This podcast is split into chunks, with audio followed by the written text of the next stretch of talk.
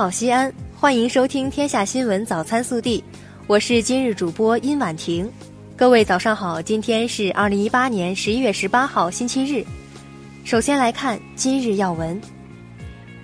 中国国家主席习近平十七号应邀出席在巴布亚新几内亚莫尔兹比港举行的亚太经合组织工商领导人峰会，并发表题为“同舟共济，创造美好未来”的主旨演讲，强调要为世界经济发展把握正确方向，为国际社会找到有效治理思路，同舟共济，共同驾驶世界经济的大船驶向更加美好的彼岸。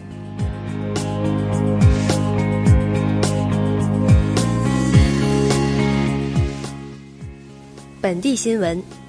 十一月十七号，省政府、市政府分别与中国航空工业集团在西安签署深化国产民机产业发展合作以及西非民机增资、支持幸福航空发展等系列协议。协议签署前，省长刘国中会见了中国航空工业集团董事长谭瑞松，省委常委、市委书记王永康、副省长赵刚参加会见并共同见证签约。十一月十七号。我市召开秦岭北路违建别墅专项整治情况通报会，省委常委、市委书记王永康讲话，市人大常委会主任胡润泽，市政协主席岳华峰，市委副书记韩松出席。王永康指出，要坚决贯彻落实习近平总书记重要指示批示精神，彻底认错改错，深刻汲取教训，重整行装再出发。十一月十七号。省委常委、市委书记王永康在调研环保督查整改和冬季供暖工作时强调，要深入学习贯彻习近平生态文明思想，始终把政治纪律、政治规矩挺在前，狠抓中央环保督查回头看反馈问题整改，切实保障暖气供应，强化监管，确保群众温暖过冬，以实际行动践行以人民为中心的发展思想。十一月十七号。中国共产党西安市第十三届委员会第七次全体会议举行，全会审议通过了关于终止上官吉庆、陈群力两名同志西安市第十三次党代会代表资格的决议。在十一月十七号举行的首届中国城市品牌杭州高峰论坛上，浙江大学传媒与国际文化学院院长韦路发布《中国省会城市国际传播影响力指数（二零一八）》报告。西安被评为二零一八国际访客影响力十强城市。十一月十七号，在首届中国城市品牌杭州高峰论坛上，中国社科院财经战略研究院副研究员、中国城市营销报告课题组组长刘艳平发布《中国城市影响力指数报告》，西安从全国二百八十七个城市中脱颖而出，成为二零一八中国城市文化影响力十强城市。二零一八中国城市治理影响力十强城市。近日，工业和信息化部、中国工业经济联合会公布第三批制造业单项冠军企业和单项冠军产品名单，我市共有四家企业榜上有名，分别是陕西思锐新材料股份有限公司、西安隆基硅材料股份有限公司、陕西法士特汽车传动集团公司、西部超导材料科技股份有限公司。十七号，西安多个时段空气质量显示为优。截至十一月十六号，西安市空气质量优良天数已达一百七十四天，较去年同期增加五天。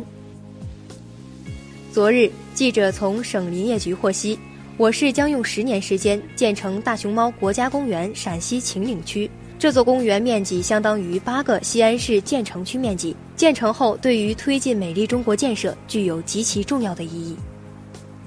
最新复旦版医院排行榜于十一月十七号下午发布，陕西省上榜一家空军军医大学西京医院。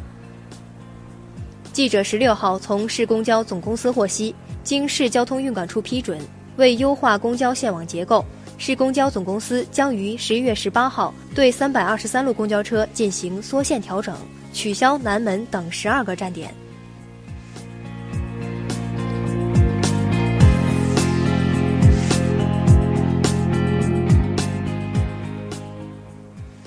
暖新闻。近日，一场特别的婚礼在西安举行。这场婚礼没有司仪，新娘李思琪亲自主持，讲述与自己同为消防队伍一员的新郎王悦的故事。他说，在婚礼之前，为了工作，两人聚少离多，他选择站在舞台上，等着姗姗来迟的新郎。